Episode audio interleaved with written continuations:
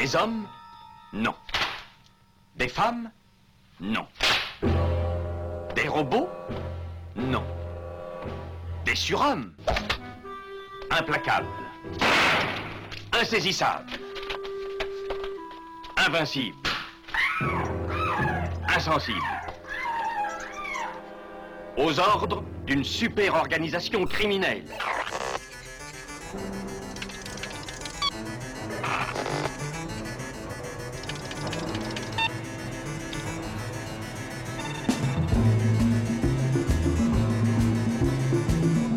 Rien n'est impossible pour... Culture prohibée. Bienvenue pour ce nouvel épisode de Culture Prohibée. Culture Prohibée, c'est l'émission hebdomadaire de la culture planète du Ciboulot animée par l'équipe des films de la Gorgone. Pour en savoir plus, rendez-vous sur le site www.lesfilmsdelagorgone.fr. Nos précédentes émissions déjà diffusées sur cette antenne sont disponibles sur Deezer, iTunes, PodCloud et Spotify. Culture Prohibée, c'est aussi un profil Facebook et un blog culture-prohibée.blogspot.com. Attends, aidez-moi J'en peux plus Restez calmes, les gars. Osborne maintenant va s'occuper d'eux. Ils ont intérêt à se planquer. Défonce la porte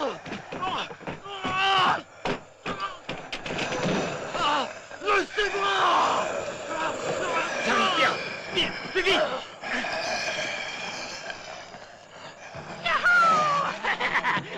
Ah, les saloperies Ordures Vous savez ce qu'on fait, ordures Vous savez ce qu'on en fait Hein Hein? Alors on les brûle Alors, ça va, oui? Approchez, approchez encore. Je vous allez, vous allez voir, les ordures, ça brûle Ça brûle les ordures. Approchez, n'ayez pas peur. Allez, venez, venez. Ya, ya. En enfer. Vous enverrez tous en enfer. Ya, ya. L'enfer C'est tout ce que vous méritez Ah, ya Allez, petit, petit, petit, petit, venez. Venez manger un peu de bon rôti aujourd'hui Hein? Tous, tous en enfer.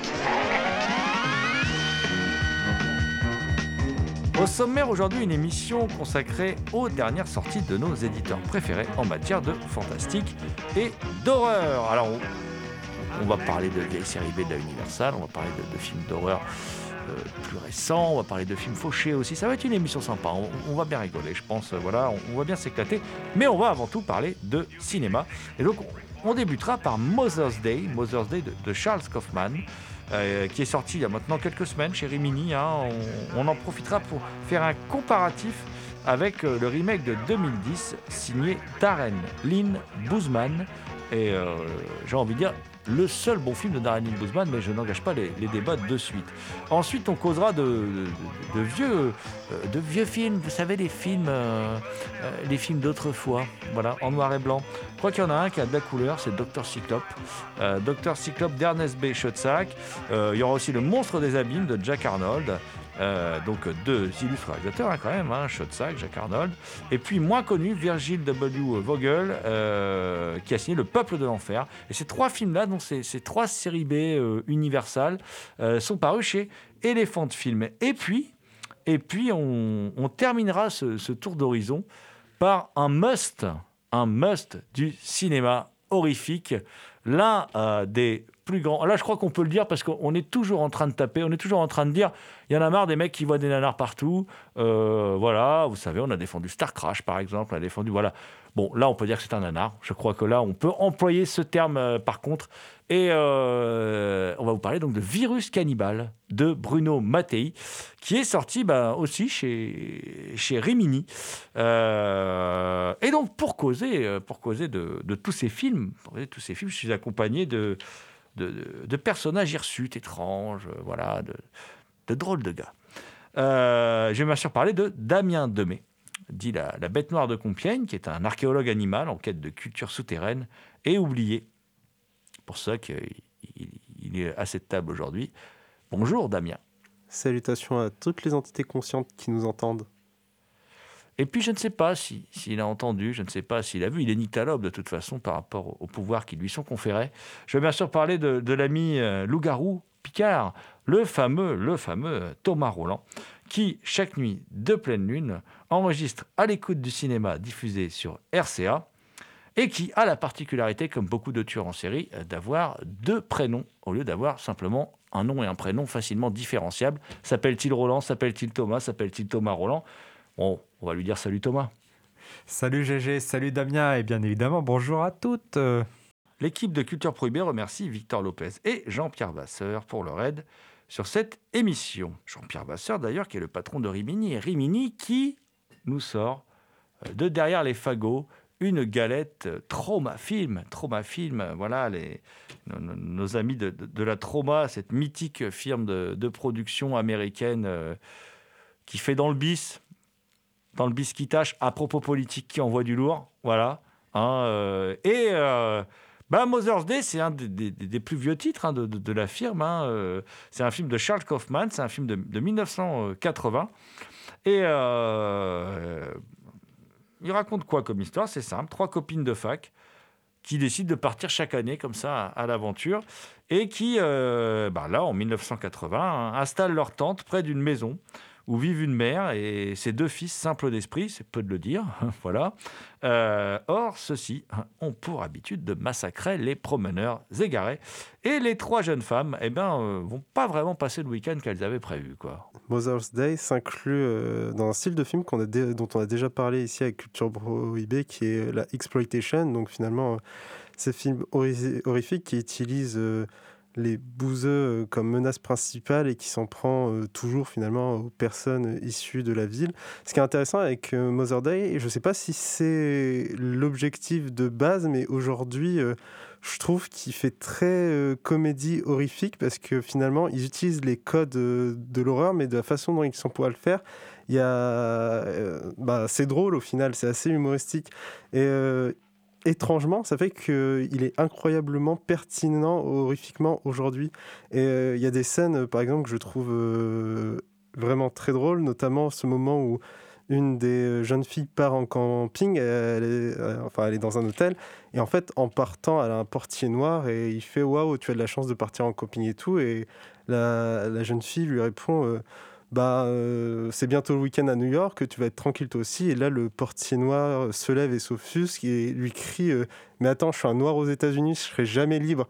Et ce petit, euh, ce petit gag qui sort, le but, c'est de pas rire sur le, ce que le portier dit. Le but, c'est de rire parce qu'avec le bras autour, on ne l'entend pas. Et le fait qu'un film des années 80 sorte une telle expression aujourd'hui, de la façon dont il le sort, j'ai trouvé ça extrêmement drôle. Autre truc qui est assez cool avec le film, c'est qu'il a très peu de personnages en fait qui se retrouvent en son centre et du coup c'est assez facile euh, de suivre en soi l'action même si les personnages en soi ne sont pas très bien définis.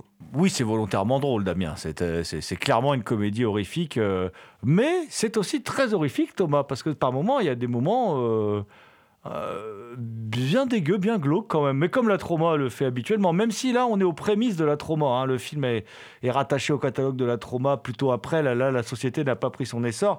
C'est juste parce que c'est une œuvre de, Charles Kaufman, quoi. Euh, mais un film quand même, euh, Thomas, qui a marqué les esprits. Moi, je me rappelle quand on était plus jeune, c'était un hit de vidéoclub euh, au niveau des films d'horreur. De toute façon, Mother's Day, c'est un classique maintenant aujourd'hui, un, des classiques emblématiques de la trauma.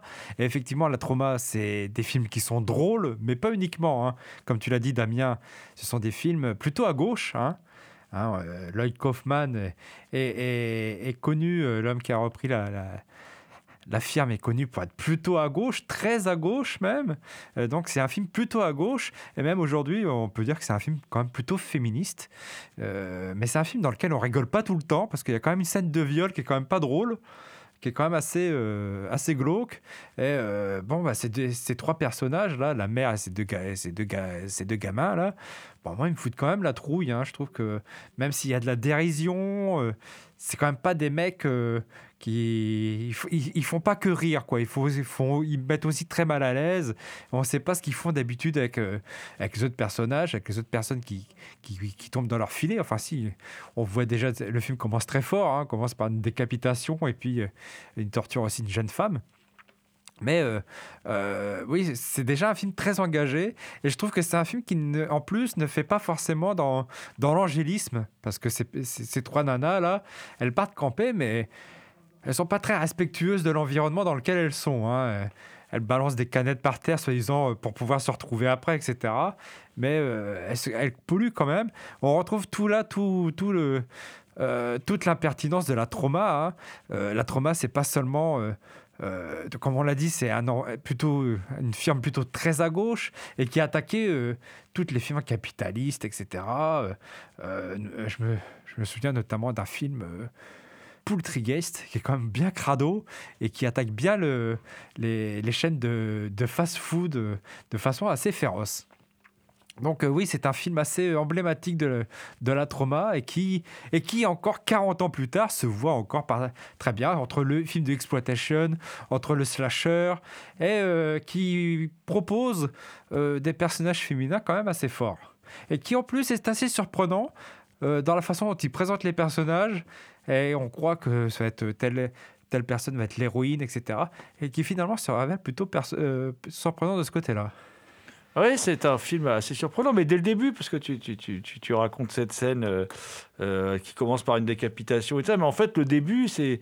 euh, ils aiment bien jouer avec les clichés. Hein. Tu, tu rappelais aussi le côté écolo, c'est des écolos. Hein. C'est, des Khmer verts, comme diraient les réacs. Voilà, c'est, ils rigolent pas, les frangins, parce que euh, le, Lloyd Kaufman, c'est. C'est le comment dire, euh, c'est le frangin de Charles Kaufman, le réalisateur qui a pas réalisé beaucoup de films d'ailleurs. Euh, et ce, Mother's Day, il, s'inscrit là-dedans. On, casse les clichés. Ça démarre. On voit un, couple de jeunes hippies, un peu, on va dire que c'est des hippies, hein, pour faire simple. hein, voilà, ils sont, un peu le style des hippies, voilà. euh, même si on est dans les années 80, donc les hippies c'est un peu passé de mode, mais voilà. Et un couple de jeunes, et là ils rencontrent une mamie, et ils sont tous ensemble en fait à, un- une sorte de séminaire. euh, euh, sur le bien-être, euh, voilà, un truc animé par un charlatan qui veut vendre son bouquin sur comment être heureux, comment tout prendre la vie du bon côté, voilà, enfin bon, voilà, ce genre de conneries. Et là, et là, elle propose de les ramener, de les ramener en voiture, sauf qu'on croit que ils veulent la braquer en fait la mamie, sauf qu'ils vont se faire défoncer. Parce que la mamie elle a des enfants aussi, voilà, elle a deux enfants qui sont un peu. Il y en a un qui est un peu habillé d'ailleurs comme un personnage de Mad Max, euh, qui sont des dégénérés en fait, des, produits de l'Amérique dégénérés. Ils mangent mal. Il y a déjà la malbouffe, ils mangent mal. Euh, ils ont des drapeaux américains partout. Ils ont des goûts de bovins. Euh, ils écoutent de la merde, euh, ils disent de la merde. euh, ils, sont, il y a une sorte en plus de culte du corps, mais en même temps d'homosexualité sous-jacente, voire d'inceste. C'est quand même très très étrange. Cette famille, elle est quand même étrange. Et puis il y a ce personnage de, maman, parce que c'est Mother's Day, la fête des mères, voilà, qui est elle un personnage un peu flippant parce que personnage drôle aussi, mais peut-être moins drôle. L'actrice, pardon, plus talentueuse aussi que les deux autres qui sont hyper cabotins quand même, voilà. Mais en même temps, ça va dans le style du, film, quoi. Et puis, euh, tu l'as dit, ouais, les trois personnages féminins euh, qui sont très particuliers, et celle qui se révèle être euh, l'héroïne n'est pas celle à, laquelle on aurait pu croire. Tu as totalement raison, Thomas. Et puis, je rajouterais, moi, que c'est quand même aussi un film d'horreur dans la grande tradition de ce qui se faisait à l'époque. Alors c'est fauché tout ça évidemment, hein, mais on s'en fout qu'on passe un bon moment parce que c'est hyper rythmé, hein, ça n'arrête jamais en fait. Et il y a, euh, y a comment dire, euh, parce que tu parlais de la scène de viol, mais dans la scène de viol, il utilise bien le hors champ et tout aussi. C'est pas, c'est pas putassier, c'est intéressant. Et il y a un final qui est un final typique voilà de, de film d'horreur quoi qui est, qui, est, assez sympathique quoi qui est voilà qui est assez et moi je me rappelle que la première fois que j'ai vu le film quand j'étais gamin ce final au collège on en parlait tous quoi. C'était vraiment le, final qui nous avait scotché quoi euh, en, allant louer la cassette au, au vidéoclub quoi voilà. Moi je vous raconte pas ma vie mais c'est aussi ce qui a construit notre, cinéphilie quoi. Et donc c'est assez rigolo. Et, et donc ce film a été remaké. Ce film a été remaké mais alors bien plus tard en 2010 par un réalisateur duquel on n'attendait rien du tout, puisque c'est Darren Lynn Boozman qui a signé, euh, euh, je sais plus, Saut 2, Saut 3, enfin je sais plus lesquels de Saut, enfin moi je suis un peu perdu dans tous ces sauts, hein, voilà. Euh, jamais été un grand fan de cette franchise en fait. Et euh, ce Darren Lynn Boozman qui a fait aussi un truc euh, Repo, euh, Réseau de Genetic Opera, je crois, un truc comme ça, je sais plus comment ça s'appelle, j'ai... J'ai essayé de le regarder en entier, mais j'ai pas réussi. Et là, on n'attendait rien en fait de lui, quoi. Et ce remake de Mother's Day, eh bien, mon cher Thomas, euh, on peut dire que ça envoie du lourd, quoi, quand même.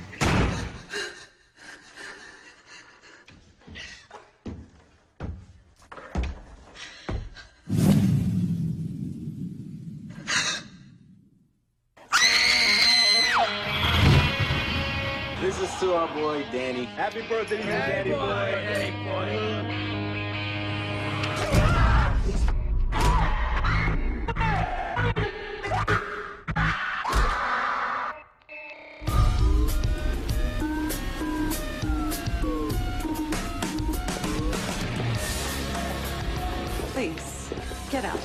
Yourselves comfortable.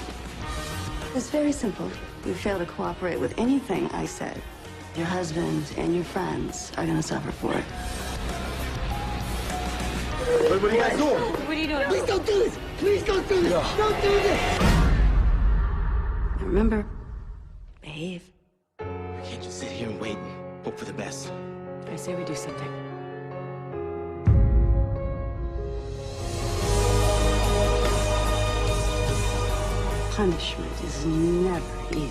It hurts you more than it hurts them. Why do you look so scared? Smile.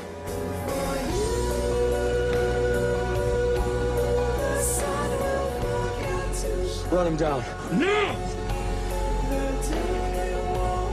I'm proud of my boys. They never forget their mama.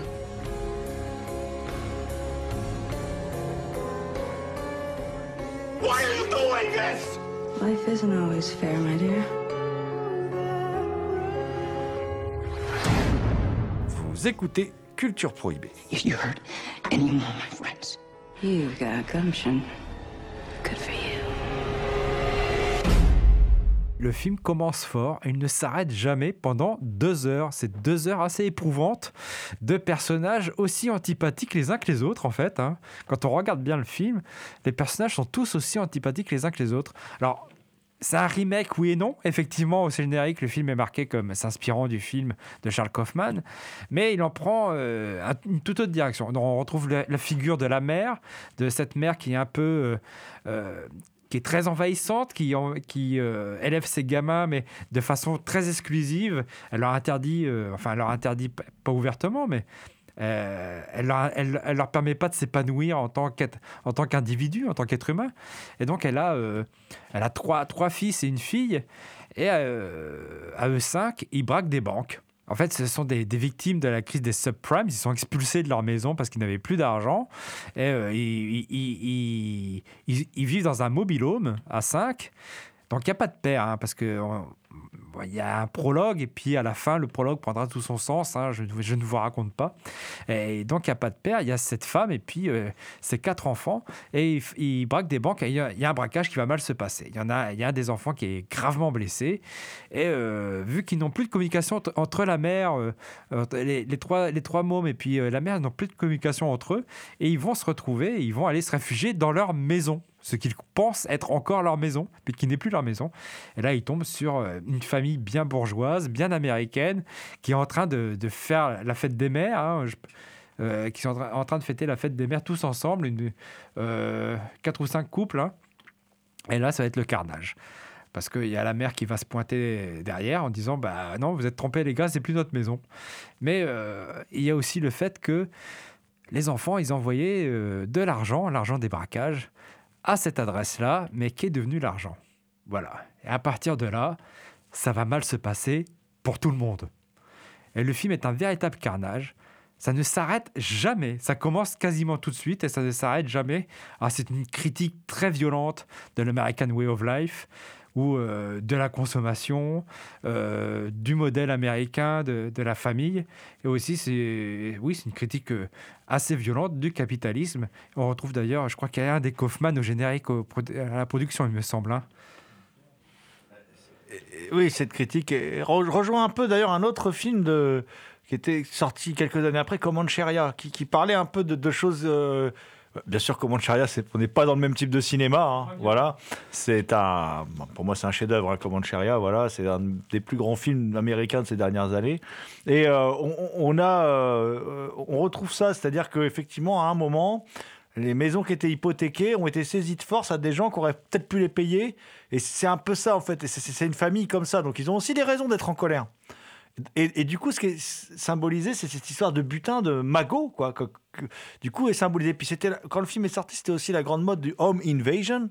hein, euh, qui, a, connu un, qui est pas un genre récent, mais en tout cas qui, qui, euh, qui à l'époque il y en avait beaucoup qui sortaient. Il y a eu Your il y a eu plein de films comme ça.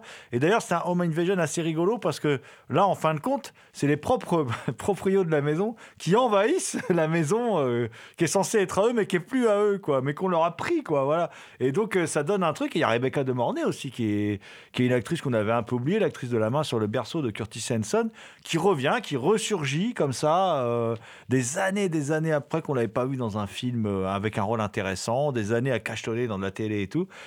Et elle se retrouve dans cette série B horrifique, ce petit film qui n'était pas destiné forcément à, devenir aussi, aussi apprécié, parce qu'il est quand même apprécié d'une certaine communauté, ce film. hein. Euh, euh, et euh, le, comment dire, et là, elle donne tout, quoi. Elle est sensationnelle dans, ce rôle de mère.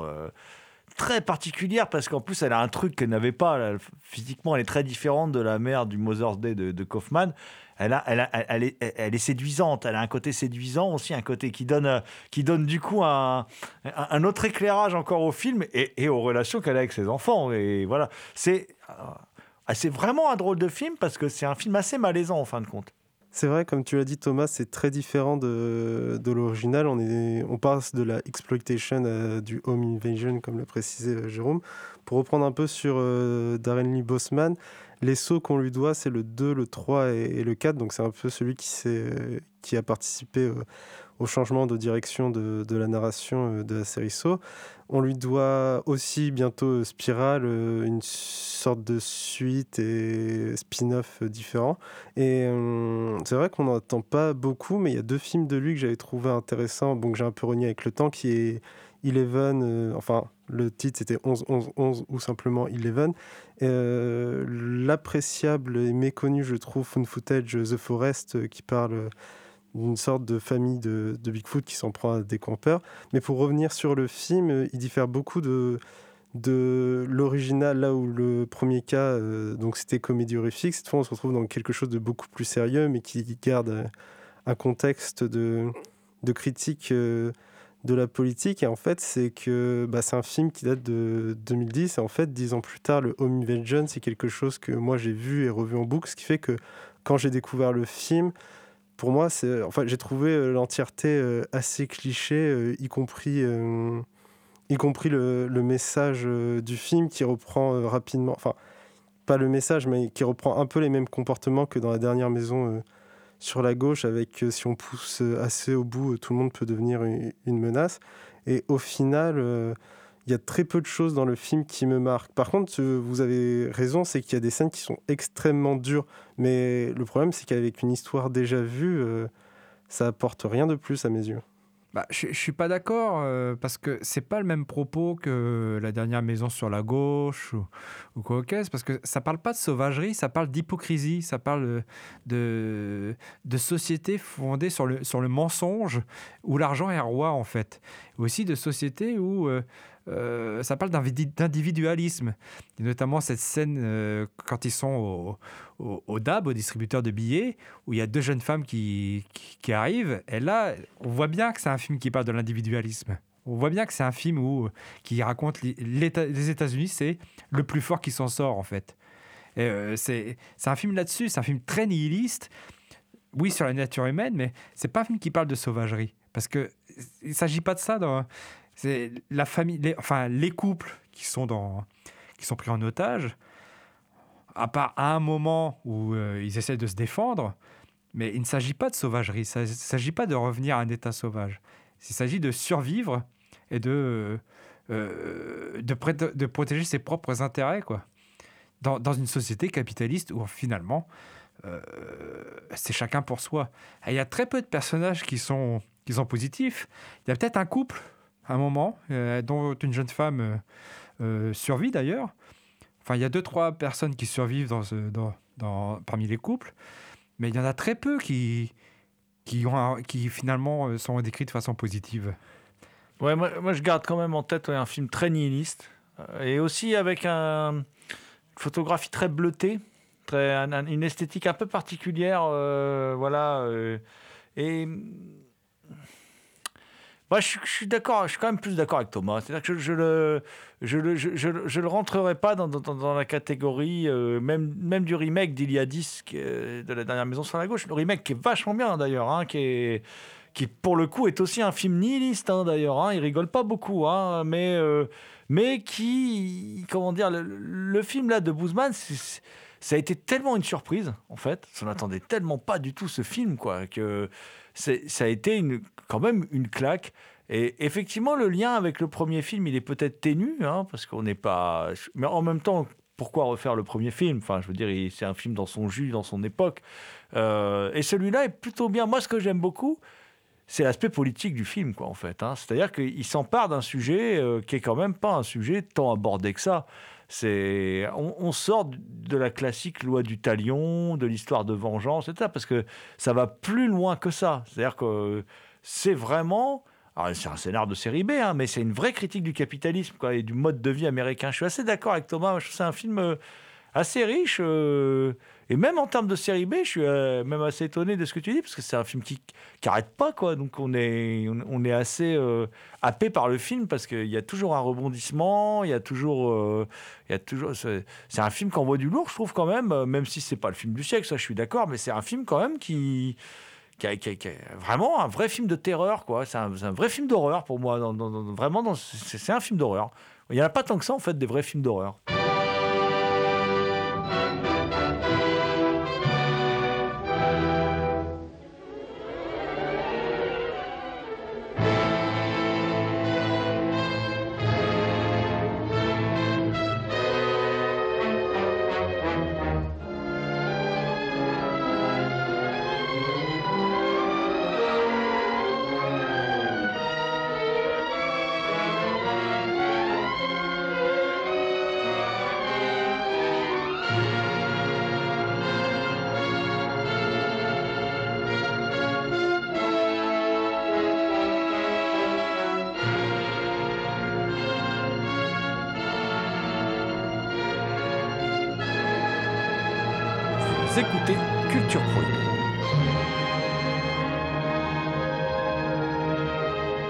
Moi, je vais parler d'un film qui est un peu moins, peut-être un peu moins, allez, hein, même pas du tout un film d'horreur, voilà, mais qui est réalisé par euh, l'un des co-réalisateurs d'au moins deux chefs-d'œuvre de l'histoire du, cinéma d'épouvante, euh, le King Kong, le seul, l'original, le King Kong, et Les Chasses du Comte Zaroff, The Most Dangerous Game.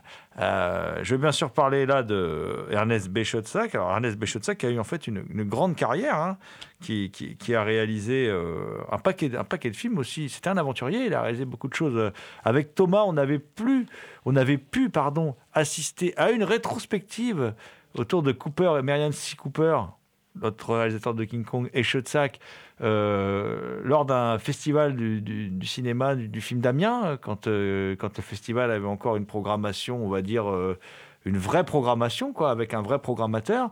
Euh, et euh, du coup, on, a, on, avait pu la voir, euh, tout le travail, en fait, qui était fait par... euh, par Schotzak, euh, par euh, voilà, par.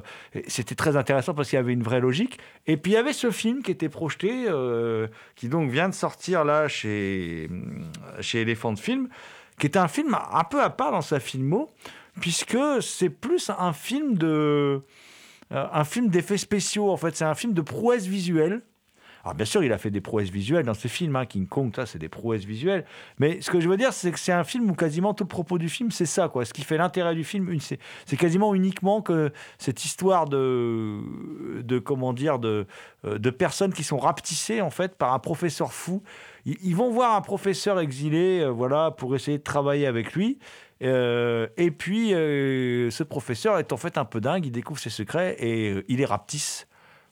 Et s'engage une sorte de chasse à l'homme un peu bizarre. On va retrouver d'ailleurs des choses de, euh, du, du comte Zaroff et tout ça. Enfin, on va retrouver un peu des éléments comme ça, confront- confrontation avec la nature hostile, tout ça. Enfin bon, des, des, trucs, euh, des trucs rigolos. Alors après, quand on sait en vrai combien d'insectes pullulent, ils devraient être con- confrontés à des milliers d'insectes. Bon, là, on- ça va, ils sont plutôt peinards quand même, ils sont pas trop embêtés.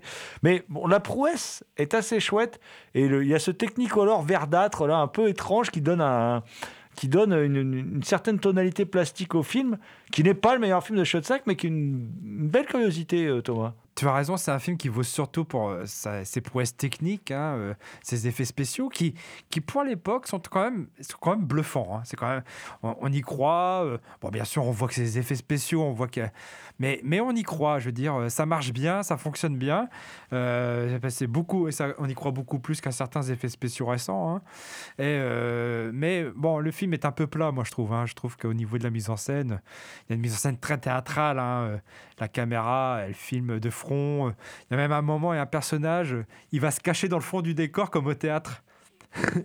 Donc c'est, je trouve que je trouve que le film au niveau euh, au niveau de la mise en scène, il est quand même un petit peu plat et que bon. et c'est vrai que c'est surtout un film qui vaut le coup si on est complétiste de Ernest Bichutsac et euh, pour les effets spéciaux.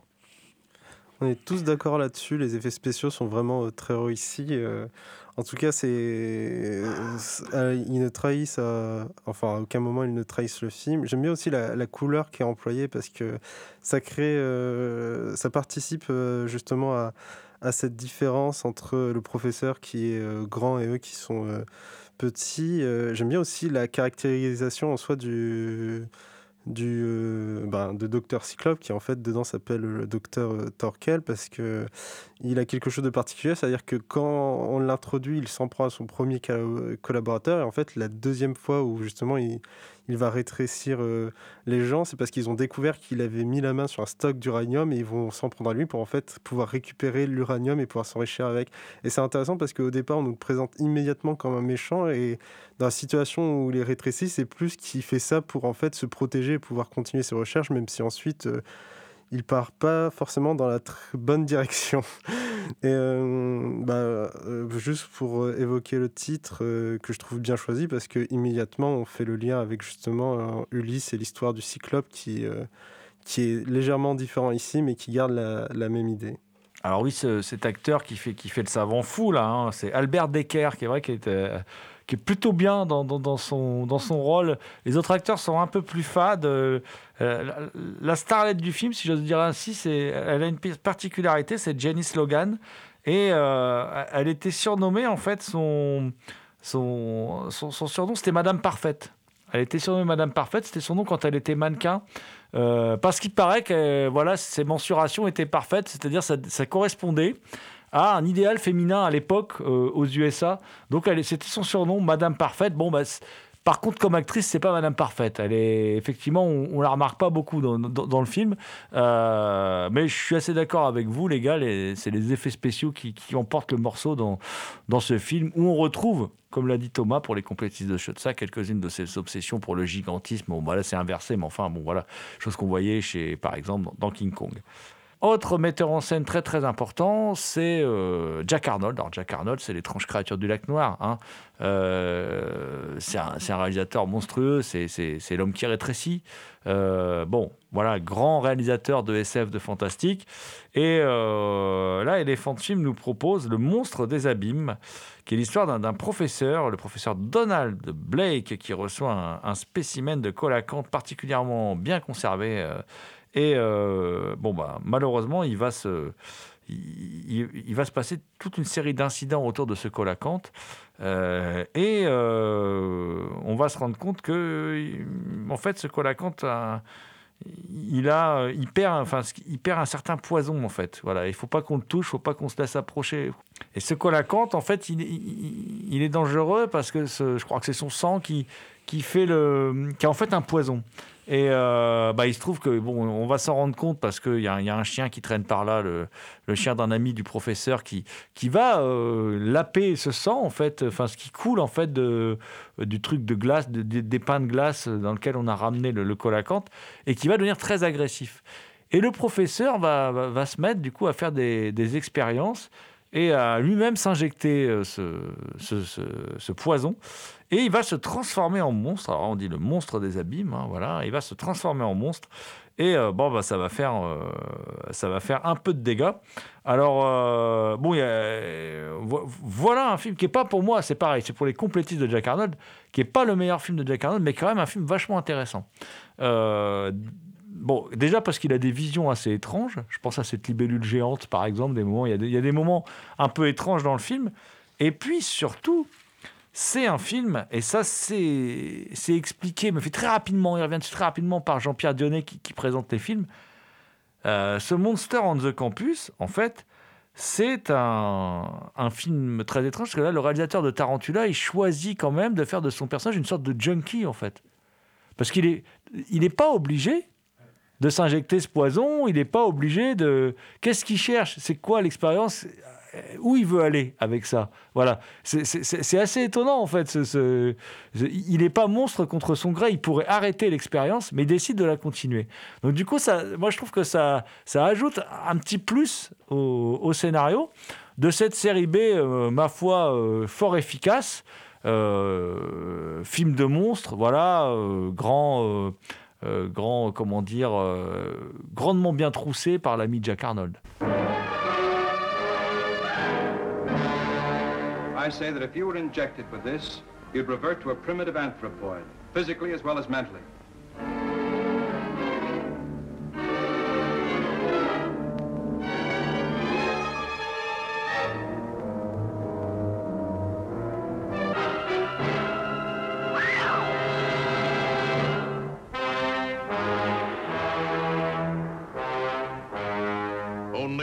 Only one scientist dared investigate the incredible phenomena. Our pet dog reverted to an antediluvian wolf. Look at those teeth. That dog is a throwback. Our simple dragonfly had become a winged monster of a species extinct for millions of years.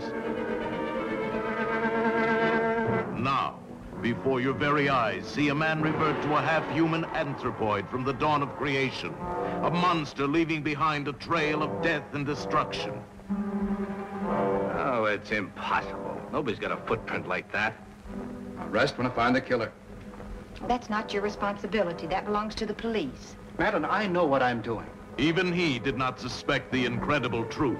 Neither did the police, nor the girl coming to keep a lover's rendezvous. Vous écoutez Culture Prohibée.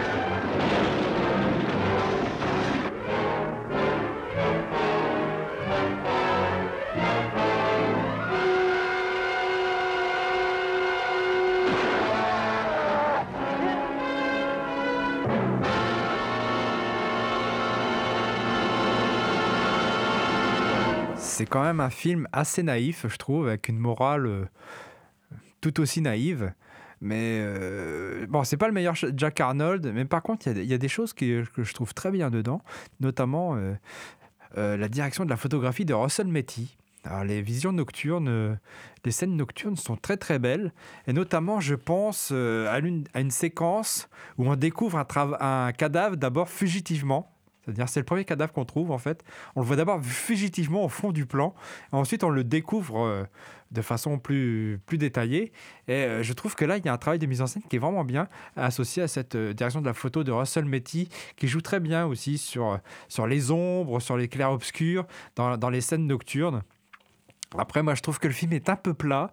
Et surtout, ce scientifique, là, j'y crois pas du tout. Ce scientifique qui manie ce poisson préhistorique sans gants. Donc, il le prend par la gueule, là. Il met sans gants, il l'a baigné dans de l'eau dégueulasse pendant je sais pas combien de temps. Et il le manie sans gants. Je veux dire, c'est quelle espèce de scientifique c'est. Après, euh, il s'est coupé. Et puis, plutôt que de se, désinfecter, à, l'heure des gestes barrières, je vous le rappelle, hein, euh, plutôt que de se désinfecter, il suce sa plaie. Je veux dire, le mec, euh, c'est quoi ce scientifique à la gomme, quoi? Je veux dire, il aurait pu, il aurait pu être dans le film de, de Barneria, Sold Up. C'est ce, niveau-là. Euh, donc, moi, je trouve que le film, il est un peu, plutôt moyen. Et euh, bon, en même temps, il est court. hein. Donc, euh, mais c'est pas le meilleur Jack Arnold. Mais rien que pour euh, ces quelques séquences et, le- et la direction de la photo de Russell Metty, il vaut quand même le déplacement. Puis aussi pour les complétistes de Jack Arnold aussi. Et pour la libellule géante, n'est-ce pas, Damien? En tant que scientifique, pour le coup, Thomas a raison, il est vraiment pas terrible. Et au niveau des.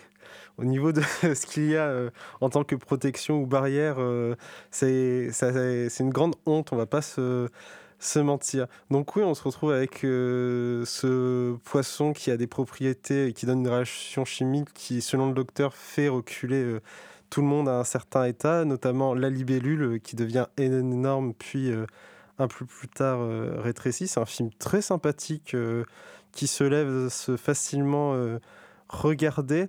Mais par contre, je ne sais pas si vous avez tilté là-dessus, mais pour moi, c'est simplement une réécriture de Dr. Jekyll et Mr. Hyde, en fait, qui est juste réactualisée euh, pour le film. Et en soi, si on le prend enfin, avec cette euh, vision-là, même si c'est pas terrible, je trouve que c'est une réécriture qui fonctionne euh, énormément. Et je trouve qu'en fait, avoir choisi le milieu universitaire pour parler finalement de ça, c'est euh, c'est plutôt pas mal. Et ce qui est intéressant, c'est que de base, donc, le scientifique va se transformer par accident euh, à quelques reprises, euh, ce qui est assez drôle. Euh, comme il le dit lui-même, c'est compliqué de croire que deux accidents peuvent arriver de suite, ainsi suite.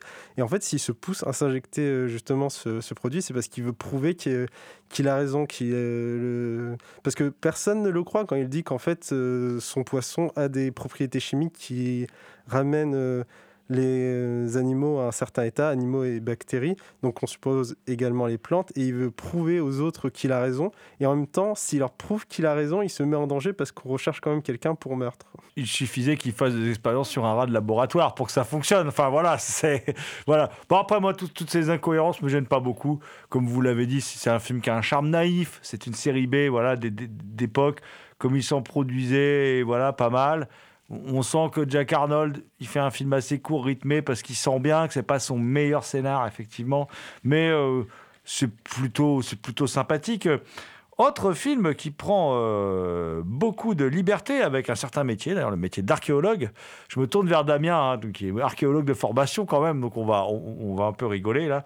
C'est un film de Virgil W. Vogel avec John Agar quand même, un film de 56 qui est Le Peuple de l'Enfer qui euh, raconte comment une équipe d'archéologues, par le hasard d'un séisme providentiel, euh, découvre un chemin menant vers les profondeurs de la Terre et au cours de leur périple sous terre, les scientifiques vont découvrir une antique et cruelle civilisation humaine qui a réduit en esclavage une espèce d'humanoïde inconnu, les hommes taupes.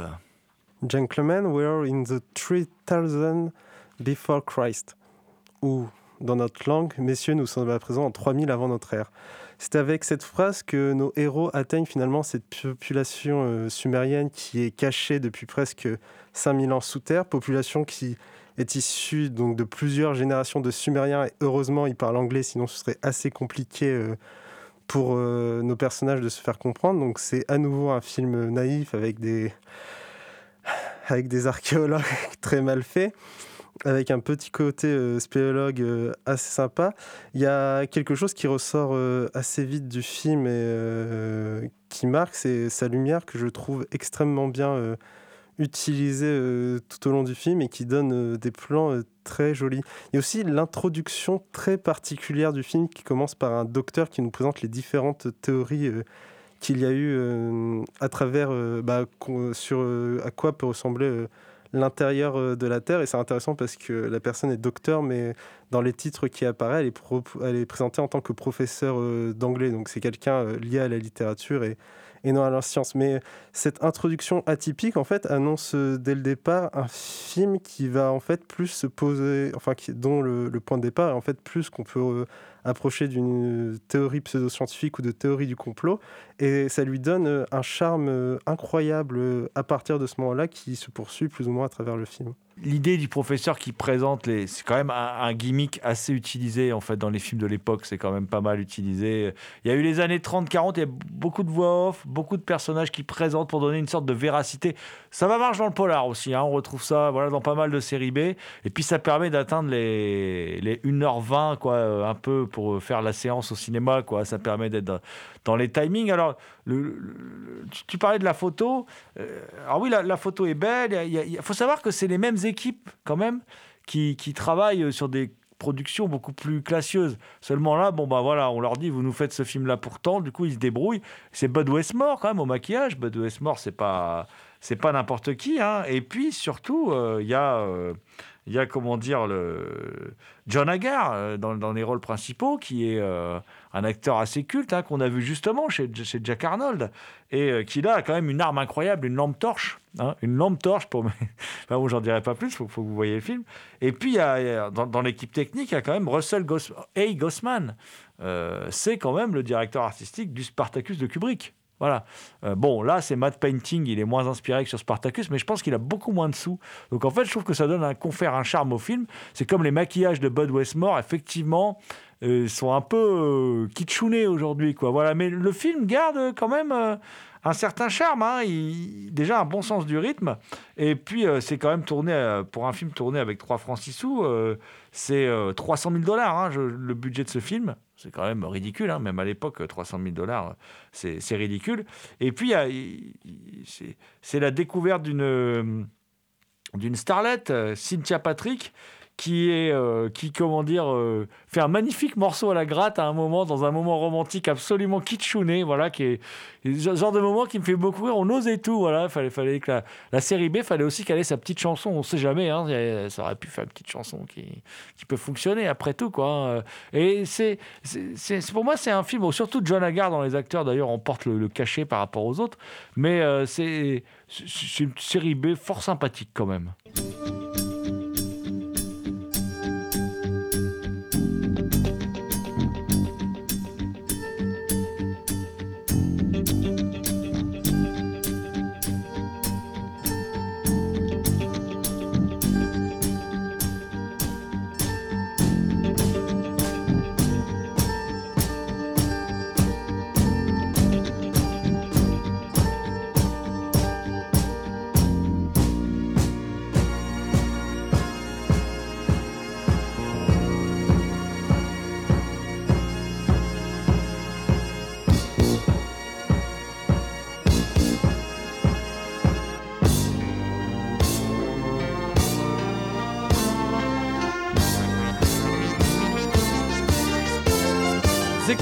Culture Prohibée.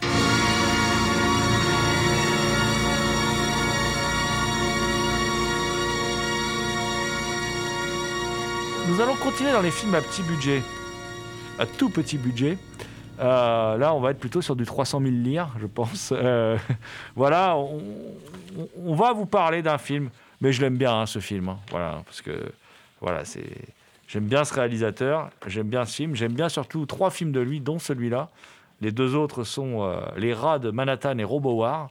Et oui, vous avez deviné, je parle de Bruno Mattei. Eh oui, Bruno Mattei, le seul, l'unique, l'ami des stock shots. Voilà, Euh, Bruno Mattei, euh, le roi du raccord foireux, parfois trahi par des VF calamiteuses, mais c'est pas grave. Ça rend le film tellement plus drôle. Je veux bien sûr parler de Virus Cannibal qui ressort. Alors ça, c'est un mystère par contre. c'est un mystère pour moi par contre que Virus Cannibal ressort dans un superbe master en, en restauré, en Blu-ray. C'est un mystère. Ça veut dire quand même qu'il y a des mecs qui se sont pris la tête pour faire un master numérique HD de, ce film, qui est quand même pas. Voilà, il y a des grands films dans l'histoire du cinéma qui n'ont pas eu le droit à ça, mais lui, il a le droit à ça. Eh ben tant mieux, du coup, on va en profiter. C'est la revanche des amateurs de cinéma bis et même là de cinéma Z. Voilà, on nous a rionné pendant des années avec notre VHS Les Productions du Tigre. Et oui, Virus Cannibal. Moi, je me rappelle, je me rappelle avoir fait découvrir Virus Cannibal à ma femme. Elle est toujours avec moi. Ça doit vraiment vouloir dire qu'elle m'aime parce que maintenant, ça fait 20 ans que je lui ai fait voir. Voilà. Euh, je me rappelle sa consternation et moi, j'étais mort de rire. Voilà. Donc, euh, j'ai adoré. Voilà. J'adore ce film qui est un film de zombies, en fait, où un, commando euh, décide de- d'aller. Un commando de branquignoles, accompagné d'une journaliste et euh, charmante d'ailleurs au demeurant. Et ils décident tous ensemble eh bien, d'aller. Alors, charmant, c'est important, hein, parce qu'à un moment, pour rentrer en communication avec une tribu euh, dans la jungle, ils décident d'employer une technique qui est quand même incroyable. Alors, l'archéologue qui est là pourra pas me dire le contraire. Je pense que c'est la meilleure des techniques. C'est-à-dire, la fille se met toute nue, puis on lui badigeonne des trucs sur les seins, et puis euh, elle, av- elle avance dans la brousse comme ça, en braillant des trucs, dans la brousse italienne, hein, parce qu'aujourd'hui, on, on a quand même, malgré des stock shots d'ailleurs, avec euh, des, des, et des kangourous, on se rend bien compte, on se rend bien compte qu'on n'est pas en Nouvelle-Guinée. Voilà, mais bon, c'est pas grave. Et tout ce petit monde-là, bien sûr, a tout ça part d'une usine malfaisante où un virus s'est répandu. D'ailleurs, l'ouverture du film, c'est magique. Alors déjà, on se dit, mais putain, je la connais cette musique. hein. Bon, c'est normal, Mattei, il a repiqué la musique des Goblins. Les Goblins, c'est un super groupe. On va leur piquer la musique. C'est la musique du film de Romero sur les zombies. Bah tant mieux, comme ça tout le monde connaît, et puis tout le monde l'aime bien. C'est un carton. En plus, la BO s'était vendue à des millions d'exemplaires. Voilà. Euh, et là, euh, hop, tout à coup, il y a des scientifiques des scientifiques qui ressemblent plutôt à Thomas et moi qu'à des scientifiques, en fait. Hein. Mal engoncés dans des combinaisons un peu étranges, voilà. Alors, je vous dis tout de suite, on a, pas, on a, on a bien des gueules de, de cinéphiles euh, qui ont passé des heures à regarder des films bizarres, mais on n'a pas trop des gueules de scientifiques. Alors, je sais pas si ça existe une gueule de scientifique, mais en tout cas, au cinéma, on ne nous filerait pas les rôles de scientifiques, ça c'est sûr. Et euh, donc... euh, Si, chez Bruno Mattei. chez Bruno Mattei, voilà. Oui, mais moi j'ai envie de travailler en temps payé, Thomas, t'es gentil. Donc, euh, alors, euh, du coup, euh, voilà, il- et tout à coup, il- ils sont dans leur, usine comme ça, et là, le type ramasse un, un rat. Il fait Waouh, c'est quoi ce rat là? L'air de dire, Eh, mec, dans mon usine, il n'y a pas de rat, quoi. Bon, ça peut arriver quand même, mais bon, visiblement, ça le choque vachement. hein. Alors, bon, comme tout scientifique, il le prend dans les mains, roulé à des gants. hein. Tout à coup, c'est le premier, ça, c'est un grand moment de l'histoire du cinéma, le premier rat zombie de l'histoire du cinéma. Car le rat se réveille. Alors on voit les deux mecs complètement terrorisés alors qu'il le tient dans la main. Il suffit qu'il lui claque la gamelle par terre et puis il n'y a plus de rat. hein. Il est explosé en fait, hein, le truc. hein. Il, il presse avec sa main, il n'y a plus de rat. C'est fini. Quoi. Je veux dire, euh, c'est terminé. Mais c'est pas grave. Et là, le truc arrive à rentrer sous sa combinaison inviolable. Je sais pas pourquoi. Pas comment On sait pas comment. D'un coup, il est en dessous. Voilà, il est en dessous, il est dans sa combinaison comme ça. Et là, il est en train de le tuer et tout. Et c'est le début d'une horrible invasion. Et comme ça, on peut enchaîner sur une prise d'otage par des terroristes. On bon, dont on sait pas trop hein, quelle est leur, euh, quand même, euh, leur obédience politique. Ah bah, c'est plutôt des Amish, hein, euh, selon, euh, selon la version Oui, c'est des, c'est- c'est- c'est des d'Emmanuel ter- Macron. c'est des terroristes amiches euh, verts. verts- oui, teintés, teintés verts, oui. Mais t'as oublié un truc, hein, c'est qu'à un moment, ils les, les- les responsables de l'usine se rendent compte qu'il y a quelque chose qui cloche dans leur usine. Ils vont dans l'usine sans protection ni rien de tout ça, ou à peine. Et puis il y en a un, tout d'un coup, on voit un zombie des- euh, euh, arriver derrière un mec. Il commence à le mordre à l'épaule, puis le mec fait. Alors, alors, c- tout ça, c'est artistique. hein. Le mec, il fait un, mouvement en arrière. En faisant un mouvement en arrière, il enlève son masque. Ça fait très Ed Wood, quoi, tu vois. Genre, euh, le mec qui se bat avec une pieuvre qui est un pieuvre en carton qui bouge pas du tout, qui bouge les tentacules lui-même avec ses bras. C'est exactement le même truc. Et puis les autres, ils regardent. Ils ont pas l'air d'être plus choqués que ça. Puis ils bougent pas, ils courent pas, ils s'affolent pas. euh. Il y a plein de plans sur les mecs qui regardent. Non. Ah, mais comment dire? Moi, bon, bon, Thomas, c'était pas une découverte pour toi et moi. Ce film, on l'avait vu et revu. Voilà, il fait partie de notre culture cinéphile. C'est un film qui est complètement autre, qui est venu d'une autre planète. Parce que si on aime tant ce film aussi, c'est parce que c'est pas qu'un, c'est un plagiat éhonté de quasiment euh, 20 ans de, cinéma, 30 ans de cinéma. Il y a, on retrouve Singing in the Rain, on retrouve Orange Mécanique, on retrouve des répliques extraordinaires. Enfin, voilà, euh, euh, on n'a pas le droit de tuer des hommes, c'est pour ça que je vais te tuer, par exemple. Réplique magique. Ou alors quand les zombies arrivent, mais faut viser la tête. Mais oui, tout le monde sait qu'il faut viser la tête. T'as vu les films de Romero, merde, faut viser la tête, quoi. Putain, ils le disent dedans. Voilà, t'as t'as- t'as plein de moments comme ça. Euh, c'est- mais en fait, c'est jouissif. C'est hyper rythmé. C'est-à-dire que le, le- il aime quand même son spectateur. C'est hyper rythmé, c'est hyper gore. Au plus on voit la fille, bon, on va la mettre toute nue, hein, parce que quand même, faut qu'on la voit toute nue. hein. Et puis les mecs, eh ben, on, va la faire, on va leur faire exploser des gars. Et puis là, tu me mets des stock shots avec des éléphants, faut qu'il y ait des animaux aussi. Faut qu'on voit que là, il y a des, hey, y a du level, quoi, les mecs, il y a de la thune, quoi. C'est... La guitare électrique. Ouais, la guitare électrique, mais c'est voilà. Mais non, c'est il y, y a un côté naïf comme ça, je veux dire euh, aussi, et euh, qui fait que c'est c'est quand même malgré tout, ça ressemble pas. je le dis, il se fout pas de la gueule du spectateur en vérité. C'est-à-dire qu'il lui en donne pour son argent. C'est loupé, c'est foiré. Les acteurs sont pas dirigés, les dialogues sont sont sont sont, sont nasbrock, enfin tout ça voilà. Mais malgré tout, c'est hyper rythmé, il se passe tout le temps un truc. Bon, la musique des Goblins est vachement bien, elle n'a pas trop été faite pour ce film-là, mais c'est pas grave. Et, euh, et puis, il se permet tout, Mattei. Voilà, jusqu'au final, à coup de langue, qui est quand même quelque chose aussi d'assez extraordinaire, il fallait oser, quoi. Voilà. Je sais que Damien, alors Damien, en fait, il nous regarde à travers sa vitre comme ça, euh, parce que là, on, enregistre geste barrière, hein, on a des vitres, des masques, machin, tout ça. Et c'est assez drôle parce que je me rappelle d'un échange que j'avais eu avec Damien par rapport à une précédente émission où c'est- je viens de voir mon premier film bis italien en me parlant d'un film de guerre italien. Et moi, je savais qu'il allait voir Virus Cannibal. Et, et- et je me disais, et, parce qu'il nous avait dit maintenant, je sais ce que c'est que le bis italien. Moi, moi, jour-là, je lui ai dit non parce que tu n'as pas encore vu Virus Cannibal. Et bien maintenant, Damien, tu as vu Virus Cannibal. c'est un excellent nanar quand on est entouré des amis, qu'il est 2-3 heures euh, du mat, euh, qu'on a une bière à la main. Mais quand on veut faire un travail euh, qui essaye d'être studieux comme le mien et qui regarde le film à 17 heures pour essayer d'avoir l'esprit clair et avoir suffisamment d'énergie après le goûter pour le faire et qu'on prend le film sérieusement, et ben Non, non, Damien n'a pas 8 ans, mais il mange toujours des goûters. Voilà, on peut manger des goûters après euh, à 25 ans, quoi. Merde, faites pas chier. Mais du coup, je me suis retrouvé devant ce film et euh, c'est vrai pour moi l'action qui s'est déroulée. Je pense que si je le remate maintenant bien entouré, euh, ce sera bien. Mais en temps de, confinement, tout seul devant, j'ai juste piqué une, une énorme colère. Alors, truc qui est assez intéressant dans le précédent film euh, de Bistien que j'ai vu, Les 7 bérets rouges. euh, une partie de l'action était liée justement à une journaliste française qui était euh, justement prise en otage par une tribu. Et ici, on a encore affaire à une journaliste qui est présentée comme une journaliste française de base. Donc, euh, je trouve ça intéressant que les deux films qui communiquent pas se répondent.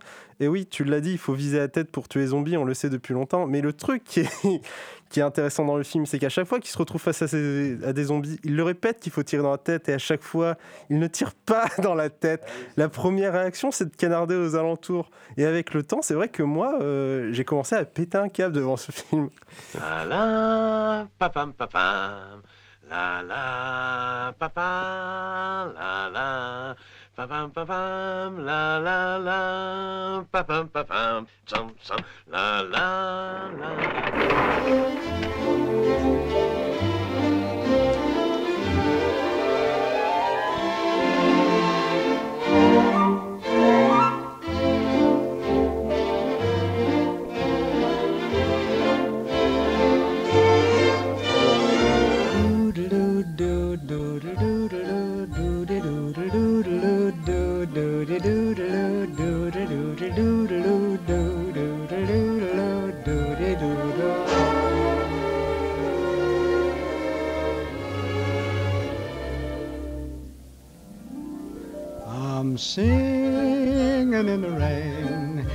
singing in the rain. What a glorious feeling, I'm happy again.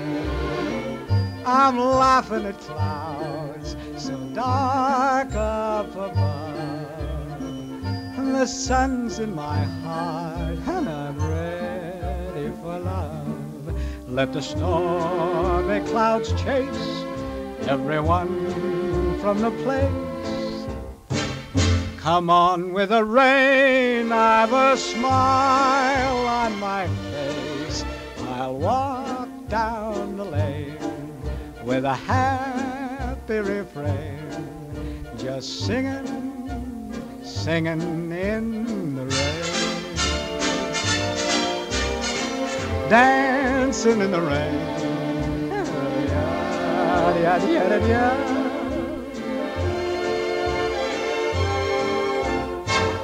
I'm happy again.